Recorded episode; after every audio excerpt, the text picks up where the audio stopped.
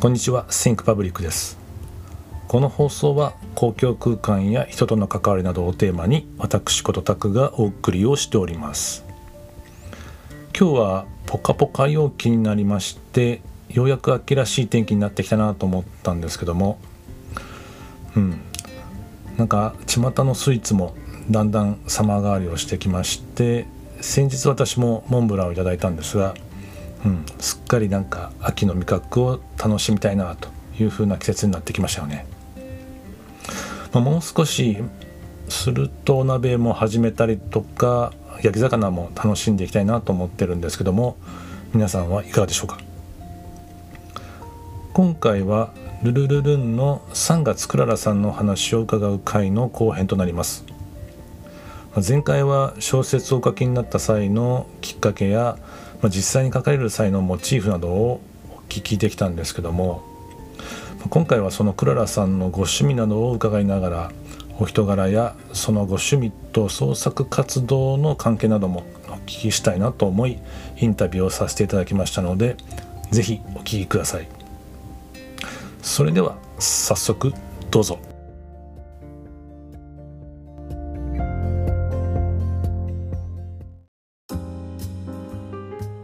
はい、えー、それではですね、えー、クララさんのインタビュー後半へ入っていきたいと思うんですけども、まあ、後半のインタビューとしましては、まあ、クララさんのお人柄とかですね、まあ、趣味ですとかそういったところからちょっと浮き彫りにしていきたいなと思うんですけども、まあ、そういったところとまあ今後のえーまあ、展開などもですねちょっとお尋ねをしていきたいなと思っております。はいそれではクララさんまた後半もよろしくお願いします。はい、お願いします。はい、お願いします。えー、それではですね早速なんですけども、まあ、この小説を書かれるまあ発想源として、まあ、もう一つちょっとお聞きしたいなと思ったのは音楽ですとか映画も、あのー、お好きなようなことを、えー、以前お聞きしたんですけども、はい、そういったところも、えーまあ、ちょっとつながっていくのかなと思うんですけども、はい、やっぱりなんかそのインスピレーションとして音楽とか映画っていうのもなんか、えー、ヒントになるところってあるんですかね？あの直接的に作品に投影されることはないですけど、うん、特にあの映画を見てこうなんていうのかな？なんか自分の感情が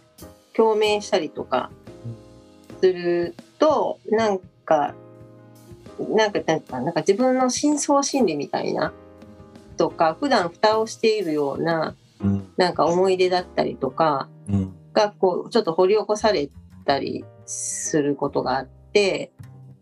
そういうのが作品に投影されるケースはありますね。あと音楽ってあの好きな音楽って大体なんかこう過去の思い出と紐づいてることが多いんで、うんなんか不意にちょっと普段封印してるような曲をなんかあの街で聴いたりすると、うん、それに紐づいてる思い出がずるずるっとこう掘り出されてなんかちょっとまたあのシナプスがあの活発に更新を始めたりとかそういうのが影響することはあるかもしれないです。面白いですね。そのなんですかね。なんか自分でも忘れかけてたものがなんかふっと蘇ったみたいな感じですかね。そうですね。うん。まあ、なんか最近見た映画とかでなんかそういうことってあったりするんですか？最近見た映画最近見た映画最近じゃないんですけど、はいはいはい、あのちょっと最近は映画本当に私友達がいなくて暇すぎて休みの日映画ばっか見てるので新しい記憶ってなんかあんまりちょっとパッと思い浮かばないんですけど。お友達がいなくて暇すぎて。映画ばっか見てるんでも最近恥ずかしくてあんまり映画行ってきたって言わないようにしてるんですけど、うん、あのちょっと数年前の映画で、うんえー、ノクターナル・アニマルズっていう映画がありまして、うん、それは、うん、あの映画の中に劇中劇みたいなのがこう、なんていうのかな。こう複雑に構造が、なんかな層が何層かになっていて、うん、でそれがすごくなんかその映画見た時にちょっと本当にすぐ立ち上がれないぐらい、うん、こう心臓は静かみにされてしまって、うん、多分何かの配信で見れるので、あの気になった方はぜひ見てみてください。なんかこの俳優さんが出てる映画は絶対にあのなんていうのだすごく私の中で打率のいいあの俳優さんがいて、うん、ジェイク・ギレンホールと、はい。えー、ジあジェイク・ギレンホールっていう俳優さんが出てる映画は外れがないんですよ私の中で。でそれがで、うん、あのであの見たくなって見たんですけどあと監督がトム・フォードなんですね。あと女優さんでエイミー・アダムスっていう女優も出ててでその女優さんが私はすごく好きなわけじゃないんですけど、うん、エイミー・アダムスとジェイク・ギレンホールが出てる映画はほぼ滑らないっていうなんかあの私の中に鉄の法則があって。なるほど。あのどちらあとトム・ホールも好きなんで、うん、ちょっと複雑な映画ですけど複雑だしかなりちょっと内容はセンセーショナルなんですけど。ああなるほど。それはもうすごくなんかこう本当になんかガツンと脳に揺さぶられたっていう感じでしたね。それはちょっと小説に少し影響そのそれを見た時の感情は少し小説に影響してるような気がします。なるほど。じゃあそのなんて言うんだろう。そのなん層がいくつも重なってるような感じっていうのがなんか一つキーな感じに読み取れたんですけども、はい、うん、なんかそういうなんですかね面白いですね。その層がいくつでも重なってるっていうのはなんかちょっと小説的でもありますよねなんか。そうですだからその映画の作品の中に、うん、えっ、との中に小説があって、うん、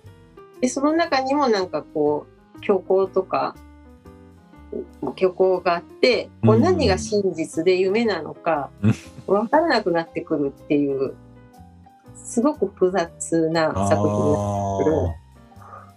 あでもなんとなくレボリューションにもそういう感じますねなんか。あそうです。ねそれその構造自体はちょっとその、うん、映画にヒントを得たところはある、うん、ありますね。へえー。い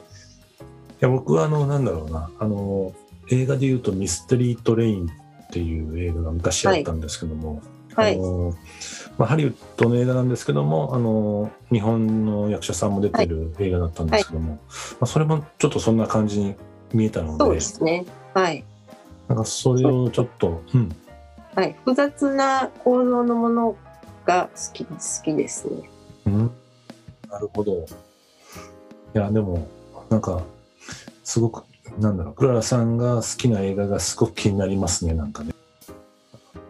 あの、でもあれですよね、ツイッターを拝見してると、時々、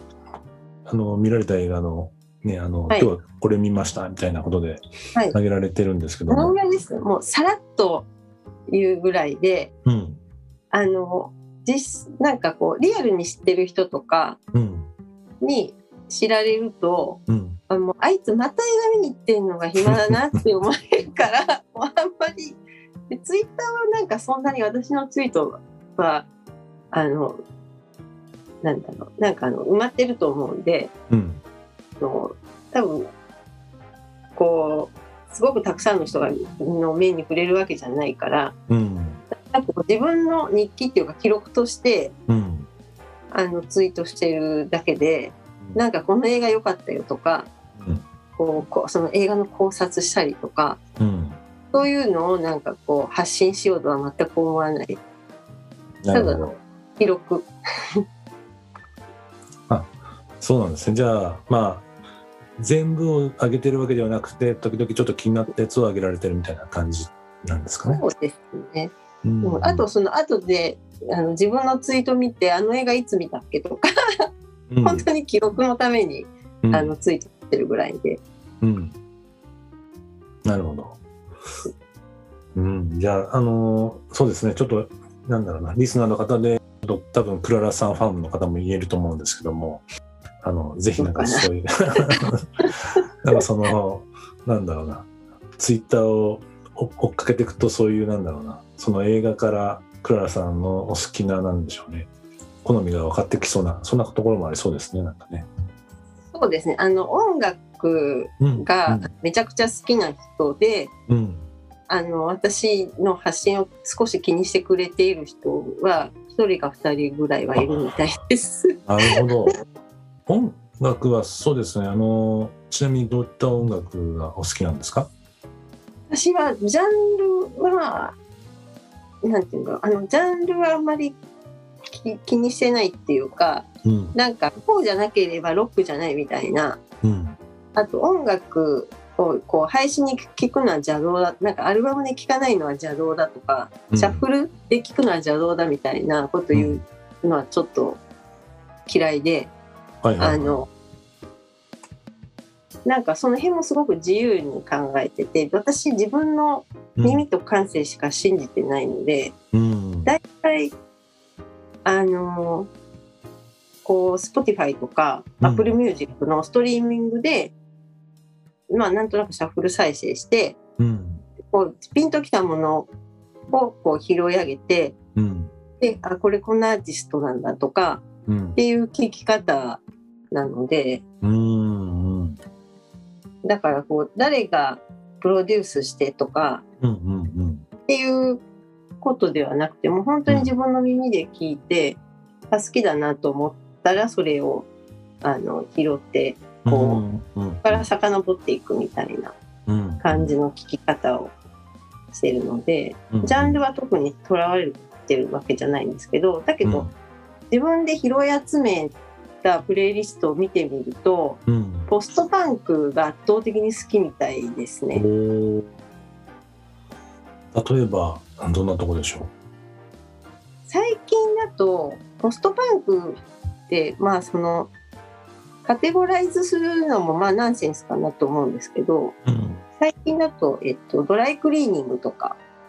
来日すると思うんですけどほうほうほう。かっこいいなと。えー、ちょっと私聞いたことなかったんですけども。はい。気になりますね。はい。聞いてみてください。あれですか？パンクっていうからブリティッシュ系なんですかね。あそうですね。き基本 UK ロックが好きですね。うん。あなるほど。はい。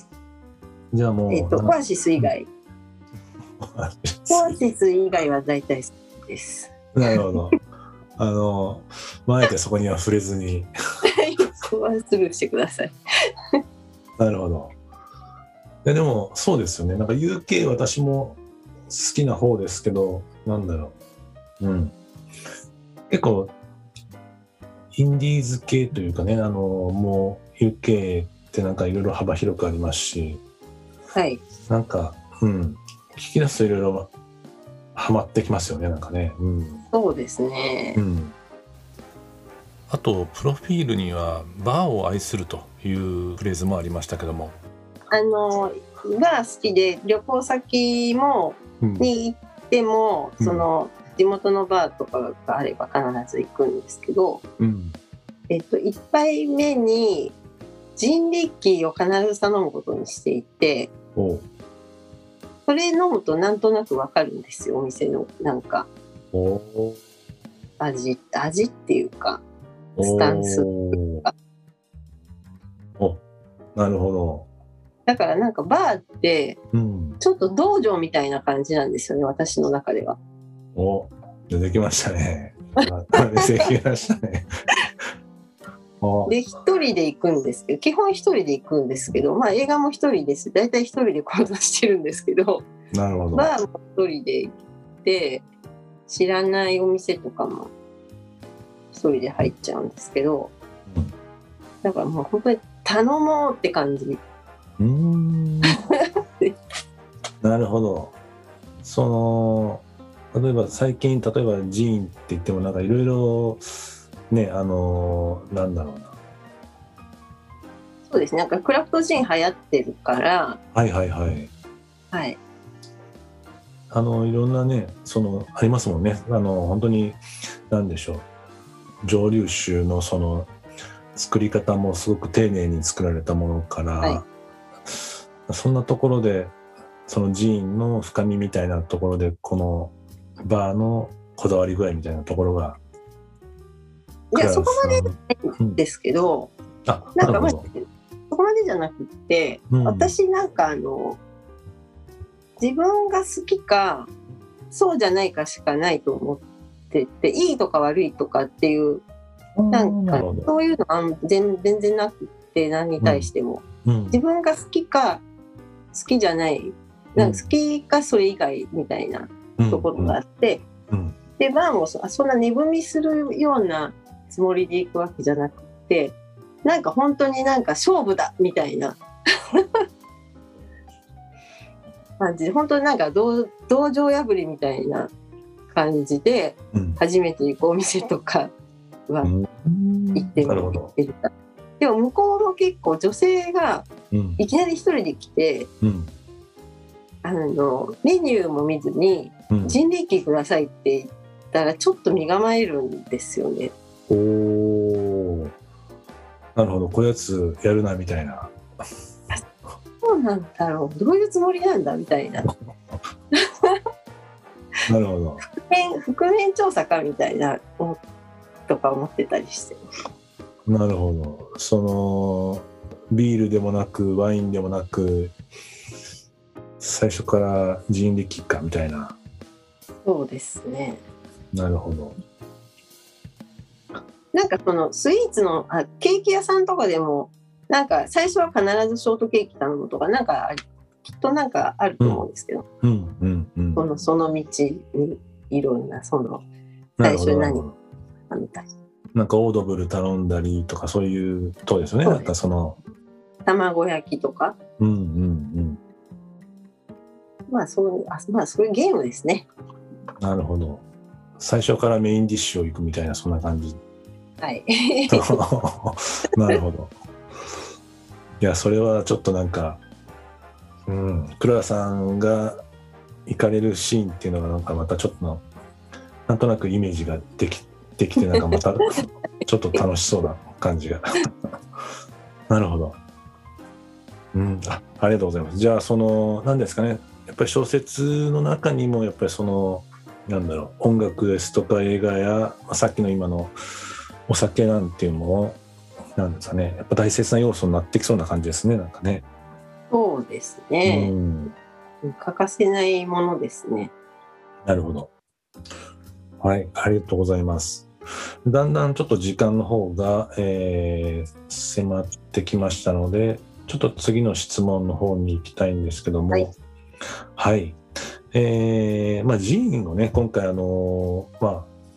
えールルルルンで出版されてるんですけども、まあ、実際その出版される前と後っていうんですかね、実際されてみてどうでしたかね、なんかそうです発ね見みたいなことってあったんでしょうか、危険はすごくなんかいろいろあってうん。あのそういう人って言われる、まあ、同人誌を作ってる人って本当にたくさんいてうん。あのルルルルンの本を取り扱っていただいてる書店さんにももうほあのたくさんジンがもちろん置いてあるし逆にジンしかほとんどジンしか置いてないような本屋さんもありますしでそういうところで一緒になったそのジンとそれを作ってる作家の人たちってなんかもう同級生みたいな感じでなんかちょっと妙ななんか連帯感っていうかもう本当にクラスメートみたいな感じででもう一緒に売れようなみたいななんかうんうんそんな気持ちでいますね。なるほど。なんか書く前にはなかったそういうなんかジーンさんの連帯感みたいなものが、そうですねうんなんかこう仲間意識とはまたちょっと違うんですけどもう本当になんか同級生っていう。うんうんうん。でなんかあのそうですね。あのこうなんか売れ売れたいっていうのじゃないですけど、うんうん。もうなんかお互いになんか本当にたくさんの人に読んでもらえるようになるといいよね一緒にみたいな。うんだからこうお互いに宣伝し合ったりとかもするしまたなんか普通のあの新刊の本を買う選んで買うのとはまたちょっと違った楽しみ方ができるようになりましたね。なるほど。はい。うーん。じゃあそういうなんでしょうね。あの自分の達成感みたいなとこだけではなくてやっぱりそういうなんだろうな一緒にやられてる方とのなんかその連帯感みたいなそういったところも多分書く前は想像もしてなかったことが、そうですねね。芽生えてきたみたいなそんな感じですよね。なんかねはい。はい、ありがとうございます。あと、まあ、その、何ですかね、今、こうして、まあ、作家活動が始まったんですけども、今後の展望みたいなものって、どうでしょう？なんか、イメージしたりしてます？今後の展望はなんかどうかな？なんか私自分から積極的になんかこう書書きたいとか書こうっていうのはあんまりなくってあの頼まれたらやりますみたいなお題があれば書きますっていうスタンスうん。なんが今もうあのルルルルンの4号の準備もしているしでそれはあのメンバーの加藤ひろみさんと海さんも小説は書き終わってて、うん。あ今あのクララ待ちみたいな状態になってるので なるほどこ。れをとにかくどうにかしあの仕上げなければなというところです。なるほど。いや、なんていうんですかね、この、じゃあ、お三方のユニットみたいなのがちょうど合ってるみたいな感じなんですね。あのそんそれがなかったら多分本はもちろん出してないですし小説も書いてないと思いますけど、うん、うん。あの3人だから多分やれてるんだと思いますね。うーん。多分一人だったらうん絶対本出して、うん本を本作ることはできるかもしれないけどうん、うん。営業して売っていくっていうのは多分一人じゃ無理だし一人でやってる人もたくさんいるんでうん、うん。それはすごいことだなと思いますね。なるほど。確かに。私も実はちょっと今このシンクパブリックの、まあ、ポッドキャストを今やってるんですけども、まあ、これをはい。紙媒体でなんか出せないかなっていうのをちょっとうん、はい。企画をし始めたみたいなところあるんですけども、はい。やっぱりちょっとなんですかね、やっぱ一人でやってる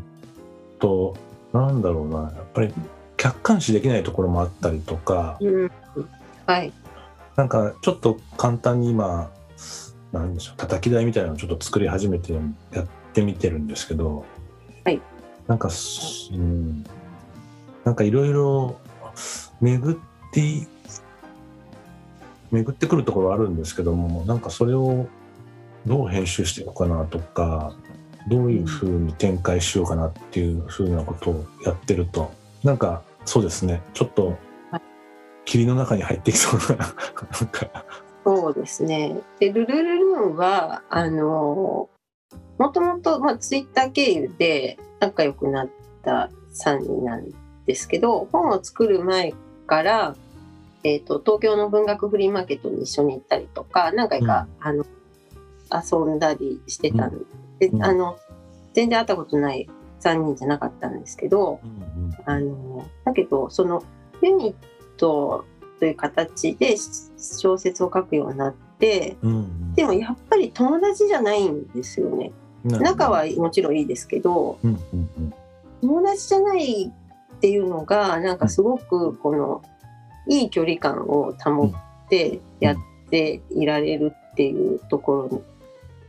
がすごく大切だなっていうふうに思ってます。なんか本当に奇跡的なこう巡り合わせっていうか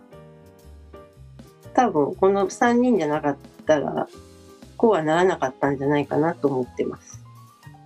なるほど。なんとなくね、あの、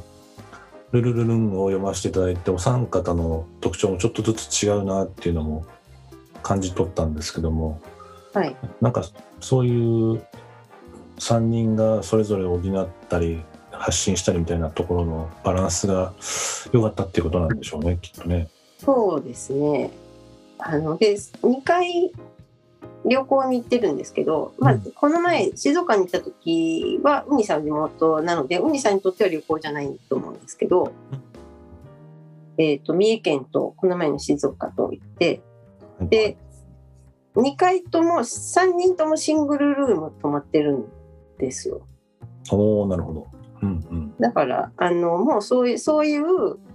距離感でやっていけてるっていうのが、うん、なんかすごく助かってるっていうか、これがなんかあんまり本当に友達になっちゃうと、うんうん、こういい耳障りのこういいことしか言えなくなったりとかっていうことが出てくると思うんですけど、うん、なんかあのきちんとダメ出しもしてくれるし、うん、なんかこう変に迎合しないのですごくやりやすいですね。なるほど。きちんとダメ出しもしてくれるしっていうところすごくなんかあの自分の中にちょっと響きましたけども。でもそういうことってなかなかねやっぱり難しいですもんね。なんか言い過ぎると言い過ぎると逆になんかどうなんだろうっていう時もあるし、言わなさすぎてもやっぱりいいものを作っていく上で、はい、ブラッシュアップできないところもあると思いますし、はい、なんかそういう信頼関係があって多分なんかそういうようなことも言えるのかなと思うんですけども。そうですね。なんかすごく信頼してますね。だからあの小説を書いて一番最初に自分たちで書いたものにお互いに読み合うんですけどなんか誰よりもなんかそのルルルルンのメンバーにダサいもの読ませられないみたいなのがあって、うん、それを3人ともそうだと思います。ああじゃあお互いお互いの実力を認め合ってなんだろうな。それで、うん、まあ、ある意味さっきの何でしょうね。ジャズバーのシーンじゃないですけども、はい、なんかそのジンをオーダーする時の、はい、あのあの道場はい。道場破り。破り破りじゃないですけど なんかお互いにそのまあ私は今回はこんな感じだよっていうのはまあお互いに自信持ったものを出し合うみたいな、そんな感じなんですかね。そうですねなんか私だけいつも自信がなくって、うん、こんなのでいいですかみたいな感じ あれあれあれあ そうなんですね。なるほど。あ弱気なクララさんもいるんですね。そうそうそう。弱気いつも弱弱気ですね。あ弱気なんですね。いいですけど、あのこうやっぱりダサいものは見せられないっていうのはいつも思ってますね。うんなるほど。やっぱりなんでしょうねそこのやっぱりお互いの実力を持って知って信頼し合ってるみたいなところもありそうなのでなんかそういう、はい、まあいい意味でなんですかね刺激合いをしながら、はい、信頼してやられてるっていうのはすごくなんか羨ましいなと思って今お聞きして思ったんですけどね。うん、そうです。ゆるくやってるっていう、うん、うん、なるほど。こんな感じです。はいわかりました。じゃああの時間もですね来ましたので、はい、えー、そこで最後にちょっと一言 PR をお願いしたいなと思うんですけども。はい、はい、あの PR の方お願いします。はいえっ、ー、と、ルルルルンボリューム3は鏡をテーマとしたアンソロジーで、今全国30カ所の書店さんで扱っていただいています。で、えっ、ー、と、あと名古屋なんですが、遠藤寺という商店街で、えー、毎年行われている本の散歩道という、え、古本市があるんですが、そちらに今回初めて出店することになりました。で期間はえー、10月の22日、23日、11月の5日、6日の4日間で、えー、私が出店するのが11月の5日の土曜日になりますので、ご都合のいい方はぜひ遊びに来てください。以上です。はい、ありがとうございます。そうするとあれですね、えー、この本の散歩道の方で11月5日に伺えばクララさんにお会いできそうですね。そうですね。あの、ルルルルンが、あの、心からおすすめしたい海外文芸を中心にあの古本を今集めているのであの声かけいただければ全力であのおすすめをしたいと思いますがあの何しろ小声で内弁慶だしあのサインが本当に苦手なんでサイン求められたらどうしようと思ってこの前美容院に行った時に美容師さんに「こんなイベントがあってサインしたくないんだけどどうしたらいいかな」って言ったらもう筆談してあの骨折したことにして右手にギプスしてったらいいんじゃないかって言われて なんか変そんな変ななんかあの変なコスプレみたいな感じになっちゃうなと思って今ちょっと悩んでますがあのなるほどにいらしてください。なるほど。そうするとちょっと筆談で会話をすることになるかもしれないですね。なんで出店するんだよって感じなんですけど、あの私自分があまりにも心もとないので一人あの強力なあのパートナーを得まして名古屋であの人員を作ったりあの活動している人とと女性と仲良くなってその人と共同出店という形を今回取ったので、あの一人じゃないのでなんとかあの頑張って一日経っていられるかなと思っています。うん。そうですよね。やっぱりそうですよね。そういう、まあ、体力的なところもあるのでパートナーがいるとすごく心強いですよね。はい、はい、多分一人だとちょっと無理なんで。そうですよね。やっぱり。誘って。うんうん。一人っていうのはそうですよね。なかなか初めてやることですしはい、うん、じゃあそうですね。ちょっとあのもしそういっったなんですかね。タイミングのあって伺われたい方は、はい、あの出談の可能性もありますので。そんなことで来ていただけるとちょっと気が楽になりますかね。はい、はい、すみません。海外文学っていうのはこれなんでしょうね。洋書ってことなんですかね洋書じゃなくて、えーと、うん、海外の小説家が書いた本ですね。なるほど特に私たち好きなのでその中であの特に好きなものだけを集めてあの選書して持っていくので。あなるほど。はい、えー、あじゃあなんで翻訳されたもので？あそうです。えー、あその古本っていうのもなかなか、はい、ちょっとなんか見てみたいですねなんか。はい。で私とあ私と一緒にあの共同で出店する彼女もはあの自分でオリジナルのジーンを作っててあの結構人気のある、えっと、日記ブロガーの方で、えっと、いろんな屋外でいろんな活動をされてる方ですごくジーンが可愛いんで、それもぜひ、はい、お手に取っていただきたいです。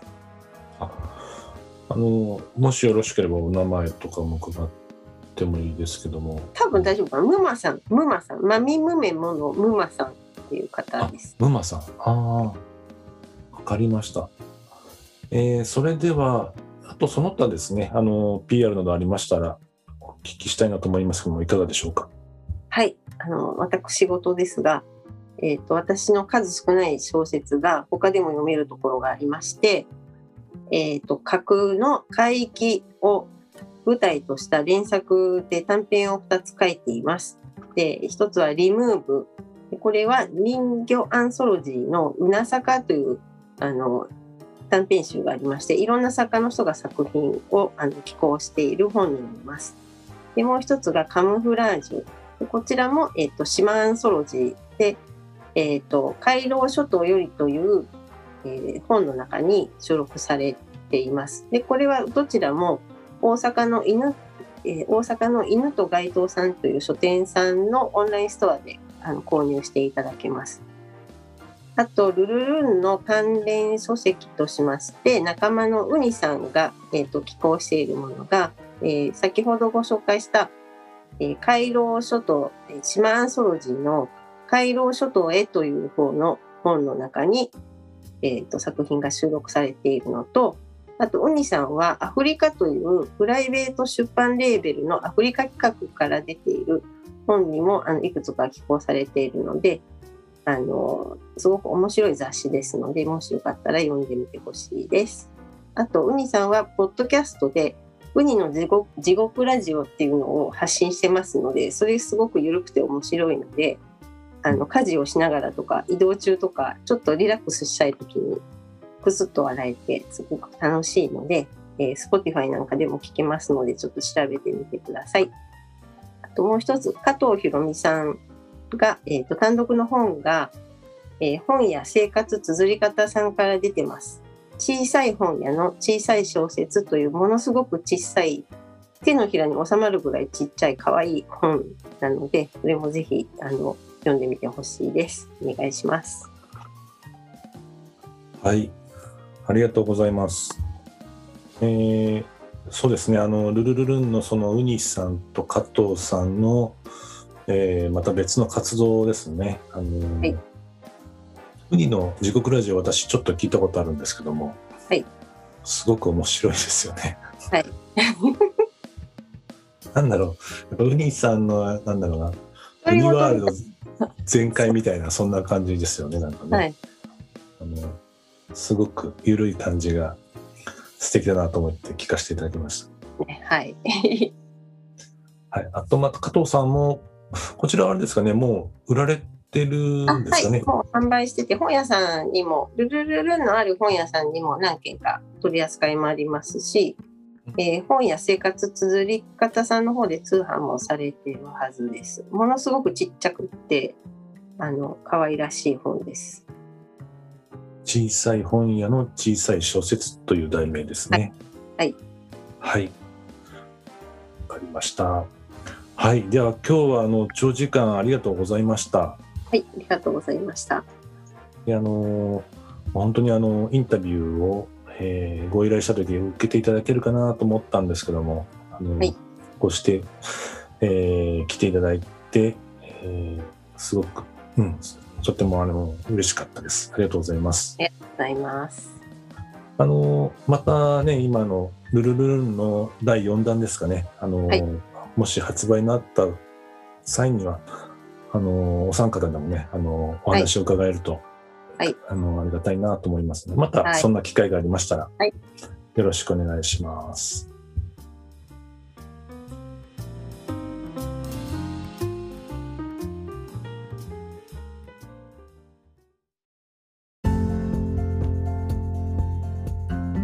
いかがだったでしょうか？クララさんの創作活動とご趣味の関係やこれからの展望などを伺わせていただきましたどの質問も興味深いお答えをいただけたのと素直にお答えいただけた点などクララさんの素敵なお人柄に改めて魅力を感じましたまた後半のコメントではルルルンお三方の関係にもお話があったんですけどもお三方それぞれがインディペンデントでありながら信頼されていらっしゃるという点も伺え、まあ、改めてルルルンの魅力がそこにあるのかなというふうにも思いました。書店で見かけた時に目が止まったのもそんな点を感じたのかなというのも改めて思いました。そして今後は「ルルルンボリューム4の出版に向け準備されている点とクララさんご自身も本の散歩道に出展されるというお話もありましたので気になる方は是非チェックをいただけたらなと思います。はい。それでは今日はルルルルン3月クララさんからお話を伺いました。ありがとうございました。それではまた次回お会いしましょう。See you. Have a nice day.